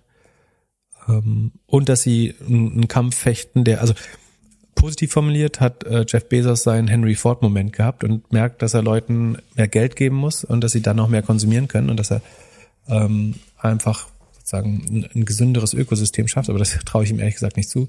Was ich glaube, ist, dass der Kampf jetzt mit Arbeitskräften geführt wird letztlich. Also da, früher hast du bei Google versucht, das meiste Geld auszugeben und so Konkurrenz zu verdrängen. Und jetzt saugst du den gesamten Arbeitsmarkt einfach leer. Ähm, Amazon zahlt bis zu 20 Dollar pro Stunde, bis zu 3000 Euro Signing-Bonus. Du bekommst als Hourly Worker inzwischen eine Universität deine Tuition, also deine Studiengebühren bezahlt von Amazon. Und ich glaube, wenn Amazon damit Probleme hat oder so viel investiert, muss das eigentlich allen anderen großen Retailern und Logistikern komplett die Luft rauben. Ja, ich glaube vor allem den Logistikern. Ja. Also ich glaube, dass die, da es wird bald Logistiker geben, die einfach die Produkte nicht mehr ausliefern können. Absolut. Weil und weil die Leute, die Leute fehlen im Warehouse, die fehlen auf der Straße. Äh, der andere, die Hälfte der Ware steckt in China noch fest. Ich glaube, es war eine der schlauen Investitionen äh, von Amazon. Und äh, sowieso schockt mich das nicht, wenn die mal weniger Gewinn machen oder ähm, sozusagen aus der Differenz zwischen Operating Cashflow und Free Cashflow sieht man, dass sozusagen auch CapEx geflossen sind. Nicht, also man sieht es nicht nur in den Kosten, sondern auch in den Ausgaben, die nicht in den Kosten sichtbar sind. Ähm, das heißt, sie haben es in Infrastruktur gesteckt, sie haben es vielleicht in Flotte gesteckt. Ähm, und wie gesagt, die Cloud-Zahlen sind tatsächlich super. Ähm, das allein reicht, um den Kurs eigentlich zu stützen. Deswegen bin ich überrascht, aber insgesamt trotzdem happy. Also ich. Und glaubst du, Jeff kommt nochmal zurück? Nochmal so eine kleine, für so eine Champagner, genug Champagner-Duschen gemacht? Glaube ich nicht. Die Frage ist, noch glaubst du, Amazon wird sich irgendwann äh, umbenennen? Und äh, die, also die Begründung für, für Facebook ist ja ähm, genauso wie bei, bei Altria, bei, bei Marlboro äh, oder Philip Morris, ähm, als auch bei äh, Alphabet Google dass es so viele Geschäftsmodelle unter einem Haube ist, dass das nicht mehr repräsentativ ist oder zu Verwirrung führt, haben sie gesagt. Ähm, das fand ich ganz lustig. Ähm, die Frage ist, muss Amazon das auch irgendwann machen, wenn sie noch Healthcare machen und so weiter und so fort. Ja, ja wirklich. Oder sie splitten alles auf. Ja, das wäre der Ratz, also für Shareholder wäre es der beste Weg tatsächlich. Aber wie gesagt, die Teile von Amazon funktionieren alleine halt eigentlich. Also du brauchst eigentlich die die AWS-Subvention und die, ich meine, Media gehört meiner Meinung nach viel zu nah, nah an das Kerngeschäft ran. Also Media kann ohne Marketplace und Retail gar nicht funktionieren, der Werbemarkt von Amazon. Ähm, von daher, AWS könnte man natürlich abspalten. Es würde, ach so, das ist der sicherste Weg. Also, wenn, das ist ein guter Punkt. Wenn Jeff Bezos wieder der reichste Mann der Welt werden will, muss er nur einen Schalter umlegen. Und der heißt AWS abspinnen sollte er, ich glaube, dann hat er innerhalb von drei Monaten Elon Musk, also spätestens beim nächsten Reporting-Quartal hat er Elon Musk überholt dann. Bin ich mir relativ sicher. Ja, please do so. Also, die Frage ist, was ist ihm noch wichtiger dann? Äh, ja, scheinbar nur eine Sache, die größere Rakete zu haben. Wahrscheinlich, anscheinend. Weil, wie gesagt, wenn er eine 100 Milliarden mehr haben wollte, müsste er, glaube ich, nur AWS abspinnen. Und dann wäre der Rest von Amazon immer noch eine Billion wert und AWS anderthalb bis zwei Milliarden, äh, Billionen. Also, ja, tausend Milliarden. Und Shopify, wie war es bei denen? Die haben doch eigentlich schlechtere Zahlen abgeliefert als erwartet. Ja, aber wie gesagt, die haben auch Investoren, die das nicht stört. Ähm, oder Zahlen nicht lesen können, ich weiß es nicht. Aber also, wobei die Zahlen waren jetzt auch nicht so schlecht, ne? Aber in den letzten, in den vorletzten vier Quartalen, also von Q2 20 bis Q1 21, ist Shopify fast immer dreistellig gewachsen. So, das ist jetzt vorbei. Im letzten Quartal waren es 40 Prozent, jetzt sind es nur noch 35 Prozent. Das ist, klingt natürlich nicht schlecht, aber für Shopify ist das schon eine drastische Reduktion des Wachstums. Wenn man was Gutes sehen möchte, also und Quartal auf Quartal sind es, glaube ich, sogar nur Sekunde drei Prozent oder so, die sie gewachsen sind. Also es ist schon stark verlangsamt. Natürlich wird Q4 jetzt wieder besser werden, äh, weil es Weihnachtsquartal ist. Die Frage ist aber, ob das Quarter-on-Quarter-Wachstum, äh, wie das wird. Auch da, das äh, Zwei-Monats-Wachstum verlangsamt sich klar. Was gut ist, ist, dass die Take-Rate, also früher gab es immer so die Legende, dass Shopify nur zwei Prozent der Umsätze von seinen Händlern einbehält. Das bewegt sich jedes Quartal ein bisschen mehr Richtung drei Prozent und sicher bald über drei Prozent äh, hinweg. Wie machen die das? Dass die Produkte einfach immer ein bisschen wertvoller werden, glaube ich, oder mehr Features angeboten werden. Also ich glaube nicht, dass sie nur an der Preisschraube drehen, sondern sie liefern halt, also sie bieten auch immer mehr an für das Geld. Äh, einfach. Also die Kosten steigen auch mit. Ähm, äh, was aber zum Beispiel spannend ist, ist, die Operating Margen ist das erste Mal wieder negativ äh, seit sechs Quartalen oder seit fünf Quartalen. Ähm, Shopify war schon profitabel auf äh, nach OPEX und verliert jetzt erstmals wieder vier, ähm, was sind das, vier Millionen ähm, ganz knapp. Das ist nicht viel, aber ein bisschen. Ähm, von daher ist jetzt auch da die, die Hyperwachstumsstory, die durch, durch äh, Corona gefuelt wurde, glaube ich, erstmal vorbei. Und gemessen an, an den eigentlichen Ansprüchen an Shopify sind das, glaube ich, schlechtere, obwohl, nee, ist vergleichbar mit anderen, würde ich sagen. Ist beides relativ enttäuschend. Aber ich meine, die Händler, die auf viele der Händler, die auf Shopify gestartet sind, äh, während Corona verkaufen halt jetzt wieder mehr offline, glaube ich. Und wie gesagt, du hast die Probleme, also du hast die Supply Chain Probleme, die voll zuschlagen. Du hast wahrscheinlich die Werbepreisprobleme, die voll zuschlagen, äh, die Tracking Probleme. Ähm, ich würde da tendenziell skeptisch bleiben, auch wenn ich die, die Company mag, aber kompliziert. Dann hatten wir diese Woche den IPO von Rent the Runway. Hast du dich da am ersten Tag gefragt, was mit der Welt los ist? Es hat mich tatsächlich überrascht, dass die das IPO durchgezogen haben äh, und sogar die, die volle Zahl Aktien. Also die haben sogar den Zusatz, ähm, Zusatzkontingent an Aktien, die, der ihnen offen steht, mit an den Markt gejagt. Ja, und sie sind fast 20 Prozent nach ins Plus gegangen am ersten Tag, oder? Ja, aber sie haben dann noch im Minus geschlossen, oder?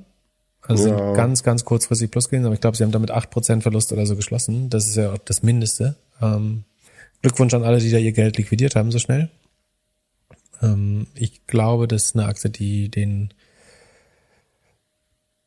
die in einem Jahr unterm IPO-Kurs notieren wird, ehrlich gesagt. Ist die nicht Alles jetzt schon andere. unterm IPO-Kurs?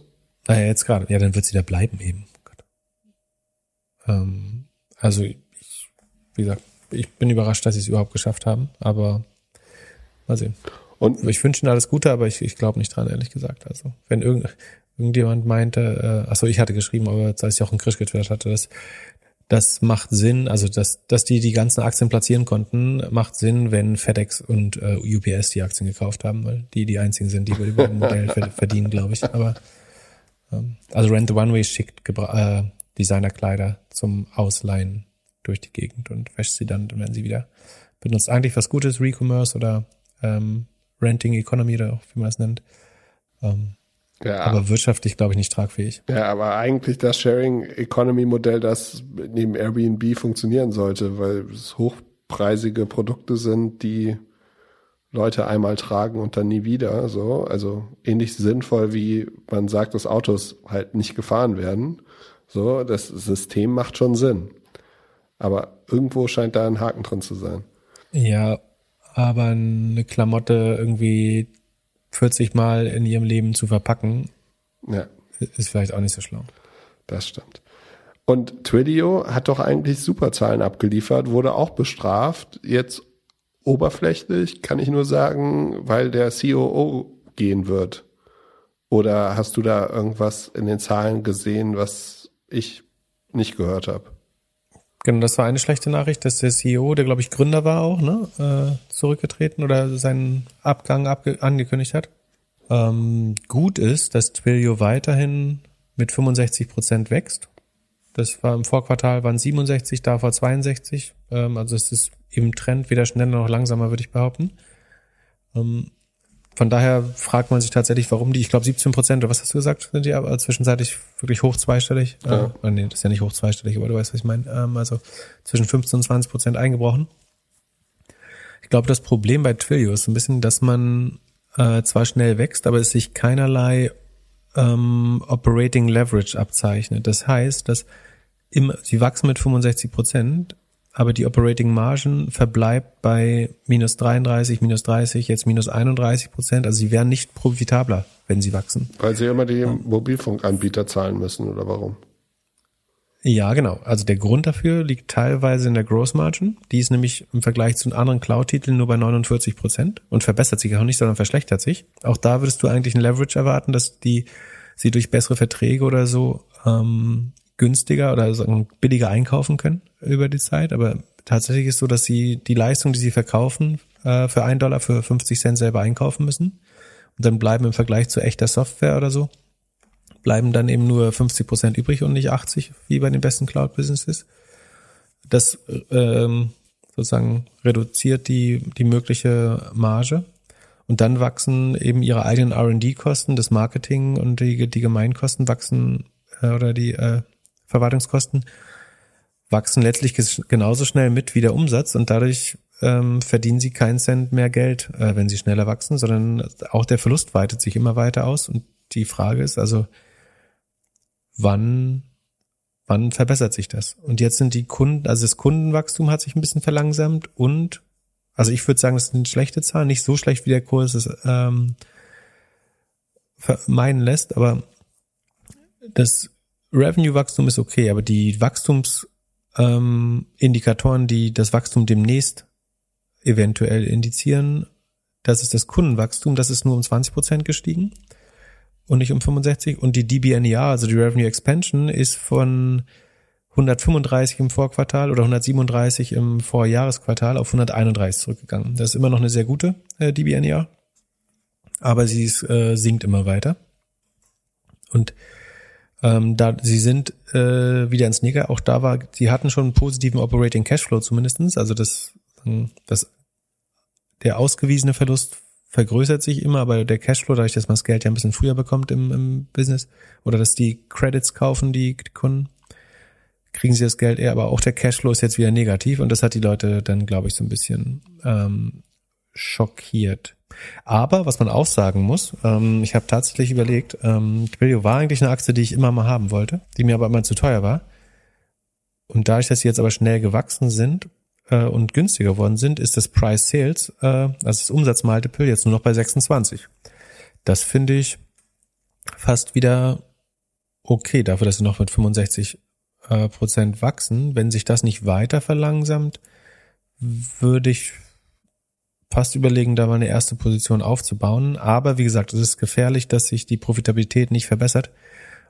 Operating Leverage meint eigentlich sozusagen, dass wenn man den Umsatz um 65 Prozent steigert, dass die Marketingkosten oder die, die, alle Kostenbestandteile in den operativen Kosten sich vielleicht nur um 50 Prozent oder 40 Prozent steigern. Und so entsteht, geht so eine Schere auf und macht, man macht am Ende irgendwann mal mehr und mehr Gewinn. Und hier sieht es im Moment aber eben so aus, als würde der Umsatz zwar sehr dynamisch steigen, aber die Kosten im gleichen Maß auch äh, expandieren. Ähm, wie gesagt, auf Cashflow-Betrachtung bleibt ein bisschen Geld übrig, aber das ist jetzt einmal ins Negative gedreht und das Deswegen verlieren die Leute vielleicht so ein bisschen die Geduld und haben das jetzt mal abgestraft.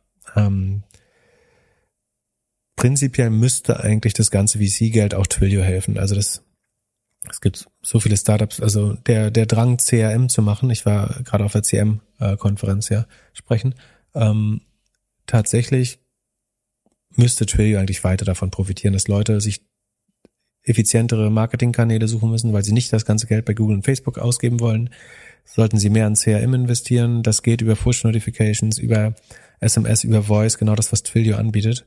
Deswegen glaube ich eigentlich langfristig total an Twilio. Die Gefahr ist immer, dass jeder Cloud-Anbieter das Gleiche kann. Du kannst es letztlich wahrscheinlich auch über AWS ähm, kaufen, ähm, vielleicht über Cloudflare irgendwann, vielleicht über Azure oder Google Cloud oder Alibaba Cloud. Aber ich finde es auf jeden Fall fairer bewertet jetzt. Also das, das Risiko, was man da eingeht, ist ein bisschen gesunken, weil ich glaube, Twilio hat oft auf 50 und mehr Sales Multiple in der Vergangenheit getradet zwischenzeitlich und ist jetzt gut runtergekommen. Ich würde vielleicht noch ein Quartal warten, ob die DBNER, die, die Revenue Expansion unter 30 fällt. Das fände ich ein schlechtes, äh, unter 130 fällt. Also das ist, was die Kunden mehr ausgeben mit Twilio jedes Jahr. Ähm, Werte über 130 sind sehr gut. Ähm, unter 120 wird es dann irgendwann schwerer. Und das war im besten Quartal mal 143 und 139, jetzt ist es 131. Wie gesagt, das ist noch gut, aber wenn es weiter sinkt, wenn es ein Trend wird, dann würde das mich vielleicht abhalten davon, das zu kaufen. Ansonsten finde ich es vor allen Dingen fairer bewertet inzwischen und halte es weiterhin für ein gutes Unternehmen. Ja, für mich ist Video eine der Vertikalisierung von AWS-Aktien oder Vertikalisierung von Zoom und da ja, Hast du da investiert? Hast du ein paar davon? Ja, ja. Ich Ach so, oh, da, dann, oh, das tut mir leid. Dann habe ich, ja ich, ich, hab ich gar nicht mit genug Häme reagiert vorgestern. ich hatte auf jeden Fall mit Apple, Amazon und Twilio habe ich auf jeden Fall einiges gemerkt, die, die letzten, letzten Stunden. Aber ey, da, ja, nicht hin. Also bei, bei, den drei Aktien würde ich mir echt keine Sorgen machen, ehrlich gesagt. Ja, ich glaube also, auch nicht. Immer, also ist immer ein Risiko bei Aktien logischerweise, aber ähm, und 17 Prozent tut weh, ne? Da brauchst du 25 oder 22, ja 23, um das wieder rauszuholen. Ja. Aber was haben wichtig wir ist, dass Twilio weiter weiter mit über 60 Prozent. Und es ist einfach eine super gemanagte Firma. So, für mich ist das, ich finde die und Cloudflare finde ich so die von außen betrachtet naja. coolsten Firmen.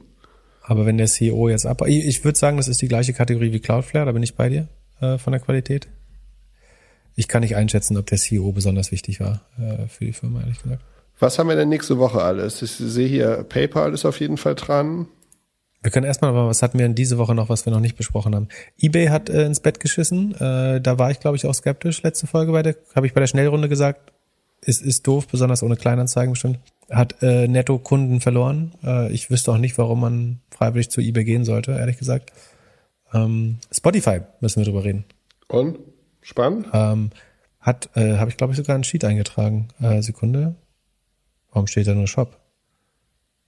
Ähm, nee, dann ähm, mache ich das gleich noch später. Aber ähm, Shop ich glaube, und Spot, das war das Gleiche. Das Spannende bei Spotify ist, dass langsam die Strategie, glaube ich, aufgeht. Ähm, wir hatten damals mal das Problem beschrieben, dass die haben eigentlich das gleiche Problem wie Twilio. Twilio muss immer seine Dienstleister selber mit 50 Prozent bezahlen, hat deswegen eine 50 Prozent Gross Margin. Und Spotify hat das gleiche, nur dass deren Dienstleister die Künstler sind und die immer 70 Prozent über diesen Talentpool oder Artistpool bekommen. Und dadurch muss Spotify immer mit 30 Prozent des Umsatzes arbeiten und äh, irgendwie dann vorher auch schon noch was an Apple und Google abgeben und so weiter. Das bleibt von dem, was wir bezahlen, eigentlich viel zu wenig bei Spotify hängen. Und um dem entgegenzuwirken, hat man verschiedene Sachen gemacht. Also einerseits dürfen Verlage, Verlage jetzt sagen, wir nehmen freiwillig nur, oder Distributoren von Musik, wir nehmen freiwillig nur 50 Prozent. Also sie können das senken, um mehr Sichtbarkeit zu bekommen. Mehr Plays, weniger, äh, aber dafür weniger Umsatz. Dafür sind die äh, Artists aber eventuell besser positioniert. Ähm, das ist, glaube ich, nicht so wichtig. Wichtiger ist sozusagen, dass der Spot, dass der Podcast-Markt grundsätzlich anders funktioniert. Nämlich, dass du einem, einem Podcaster wie Joe Rogan einmal eben irgendwie paar zig Millionen in die Hand drehst, drückst und dann aber alles, was du einnimmst, davon behältst. Und wenn du mehr einnimmst, als kalkuliert wurde, dann, dann baut sich eben Operating Leverage. Also dann, du hast, du hast fixe Kosten auf der Artist-Seite, in der Regel zumindestens. Also bezahlst äh, den, den Künstlern einmal ein fixes Jahresgehalt. Und wenn dann mehr konsumiert wird oder mehr Werbung ausgespielt wird oder die Werbepreise steigen, was sie wahrscheinlich tun, dann profitierst du sehr stark mit am Wachstum des Marktes und viel mehr als im Musikmarkt. Äh, und das sieht man eigentlich jetzt gut, weil die Gross Margin sich verbessert bei Spotify, weil die, die Marge sich insgesamt verbessert, die, die werbefinanzierten Umsätze, also die nicht auf Subscription basiert, die nicht mit den Künstlern geteilt werden, ähm, sondern die aufs eigene sozusagen äh, Habenskonto gehen. Das steigt alles sehr schön und äh, da habe ich auch überlegt, ob ich eventuell, ich hatte Spotify früher mal, dann fand ich die ein bisschen zu wenig dynamisch von der Produktentwicklung und vom Umsatzwachstum. Aber wenn sich jetzt nachhaltig dieses Modell weiter in die Richtung bewegt, würde ich eventuell da überlegen auch nochmal. Obwohl, na, glaubst du, die find, können noch mir fehlt viel ein bisschen machen? die Dynamik. Was, können, können die noch was, viel, viel Exclusive Content machen? Ähm, das, ich glaube, beim Content sind sie schon relativ gut sogar. Äh, ich glaube auch schon, dass die Nutzung sich noch intensivieren kann und dass der Werbemarkt noch viel teurer wird für Podcasts. Ich glaube, Spotify ist einer der Blinden die jetzt davon profitieren, dass den anderen ein Auge ausgestochen wird ähm, und dass mehr Werbung sich noch noch mehr Werbung in Podcasts verschieben wird. Ähm, ich glaube, das ist noch lange nicht an einem eingeschwungenen Zustand Stand oder einem Equilibrium anbekommen, angekommen der äh, Markt für Podcast-Werbung. Äh, die ganze programmatische Werbung fängt gerade erst an. Ähm, die TKPs für sozusagen direkt buchbare Werbung sind, glaube ich, noch nicht effizient äh, im effizienten Stadium.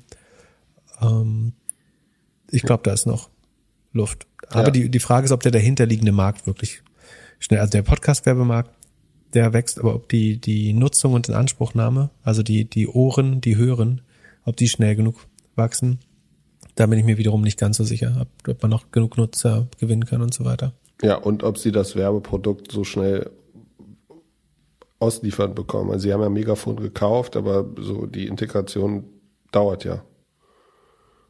Und ja, die Produkt, also das ist so ein bisschen wie Twitter von vor, äh, es hat viele Parallelen mit Twitter, so ein bisschen wie Twitter vor fünf Jahren, dass eigentlich zu wenig passiert und nicht alles nicht schnell genug geht. Äh, äh, was glaube ich selbst bei, äh, was man vielleicht sogar hört, wenn man mit Leuten, die bei Spotify arbeiten oder mal gearbeitet haben, ähm, redet, dass auch da ein bisschen Unzufriedenheit mit der Entwicklungsgeschwindigkeit existiert. Von daher, mh, Ja, stimmt, drängt sich nicht auf. Ich, also, Ja, und ich bin bullischer als zuvor, aber es ist immer noch nicht mega überzeugend, glaube ich. Das, aber man sieht also, das Gute ist, dass diese Strategie aufgeht. Und das ist wichtig, damit Spotify überhaupt mal äh, sehr profitabel werden kann. Ähm, das ist immerhin schon mal sehr gut.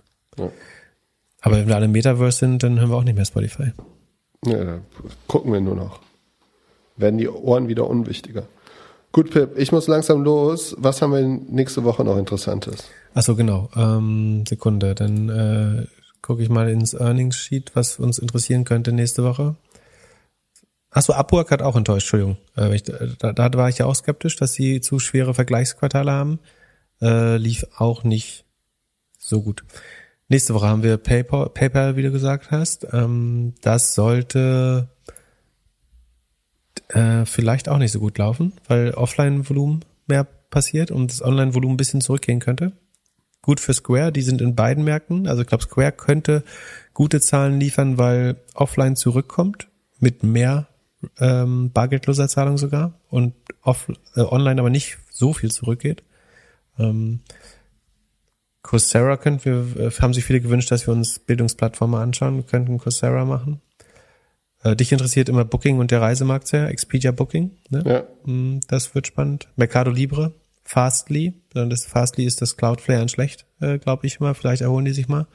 Pinterest könnte spannend sein. Ob die schneller wachsen können als Amazon, also über oder unter 50 Prozent, das ist ein bisschen die Frage. Ähm, Match Dating, Matchgruppe, weiß nicht, ob dich das interessiert. Ähm, Viacom können wir uns mal anschauen. Da hatte ich ja mal gesagt, da könnte es so ein Revert to the Mean geben. Oh, Äh, hat sich die Aktie noch mal wieder positiv bewegt? Ja, seitwärts. Ähm, wirklich positiv nicht. Ähm, mal gucken, wie die Zahlen werden. Ich, meine These finde ich immer noch richtig, aber der Markt hat jetzt nicht darauf reagiert bisher. Ähm, vielleicht haben die nicht zugehört. Ähm, äh, was ist W denn? W? Ähm, ach so, Walmart? Ja. Ähm, nee, w Walmart ist WMT. Was ist denn W für ein Kürzel? Diese einen einzelnen Kürzel kenne ich mal nicht so gut. Sekunde. Ähm, Datadog können wir auch mal machen. Mhm. Da haben wir, glaube ich, erst ganz kurz drüber geredet bisher. Äh, W ist äh, Wayfair, glaube ich sogar. Genau, Wayfair. Genau, W ist, man denkt immer Walmart, weil es ein kurzes Kürzel ist, aber es ist Wayfair. Genau, das könnte spannend werden. Und dann, ach so, Coinbase kommt am Freitag nächste Woche. Ähm, Uh, glaubst du, Coinbase ist positiv oder negativ? ähm, ich glaube, wird enttäuschen. Müsste doch tendenziell. eigentlich, weil äh, hier Robinhood auch kryptomäßig enttäuscht hat. Genau. Also sie werden nicht so gut aussehen wie es im Vorquartal, aber ich glaube halt, dass das der, der richtige Kryptowahn jetzt wieder ins Q4 fällt. Ähm, Ja. Deswegen würde ich jetzt da nicht aussteigen. Also man kann man kann das gegen die Earnings absichern, wenn man Lust hat, aber und weiß, wie es geht und wenn nicht, sollte man es auch lassen. Aber eigentlich denke ich, der Coinbase ist so ein 10-Jahres-Investment, wo es gar nicht sich lohnt. Also damit jeder Nicht Krypto, so wie deine ganzen Aktien, bei denen du so zockst. Nee, eigentlich ist, ich versuche ja alles jetzt so zu sehen. Ich, ich übe noch. Du musst mich auch mal üben lassen. Ähm, also wenn wenn nicht, wirst du ja verrückt bei Coinbase. Das wird immer mit dem Kryptomarkt hoch und runter gehen und äh, dann darfst du es eigentlich kaufen, wenn du danach, dann kannst du auch direkt wieder in Bitcoin spekulieren. Ähm, Ja, ich hat, glaube, äh, die Finance Forward hat 100.000 einen sehr guten mittlerweile. Vergleich. Finance Forward hat einen sehr guten Vergleich gemacht, äh, was die Kryptobörsen an Marge wegnehmen ihren äh, ihren Nutzern und Coinbase war glaube ich bei 4%. 4% Spread oder Gebühren, äh, die du beim Kauf von Bitcoin hast. Ähm, Coinbase Pro, wenn du schlau bist, nur noch anderthalb Prozent. Und die anderen erinnere mich nicht. Ich glaube, Bitpanda war relativ gut sogar. Ähm, äh, kann man sich anschauen. Finance Forward, Vergleich Kryptobörsen oder so. Ähm, fand ich ganz nützlich, um mal zu verstehen, wie viel Marge eigentlich da gemacht wird. Ja, und das, da erklärt man, äh, merkt man auch so ein bisschen, warum Robinhood so leidet, wenn die Kryptoumsätze mal runtergehen. Da fehlt gleich ganz viel Geld. Ich wünsche dir ein schönes Wochenende. Vielen Dank für deine Zeit. Ich, ich dir auch. Was immer du jetzt auch mit deinem hübschen Hemdchen anstellst, ähm, hast vielleicht hast du ein Bewerbungsgespräch so spät auf abends, Freitagsabend. Nee, da, da, äh, da kann ich dir auf jeden Fall sagen, das, da, das wird dieses Jahr und nächstes Jahr nicht mehr passieren. So, so. Also, ich äh, wünsche dir was, äh, habt ein schönes Wochenende. Falls euch der Podcast gefallen hat, schreibt uns gerne eine Bewertung oder und oder eine E-Mail an podcast@doppelgänger.io. Bis Mittwoch. Ciao, ciao. Ciao, ciao.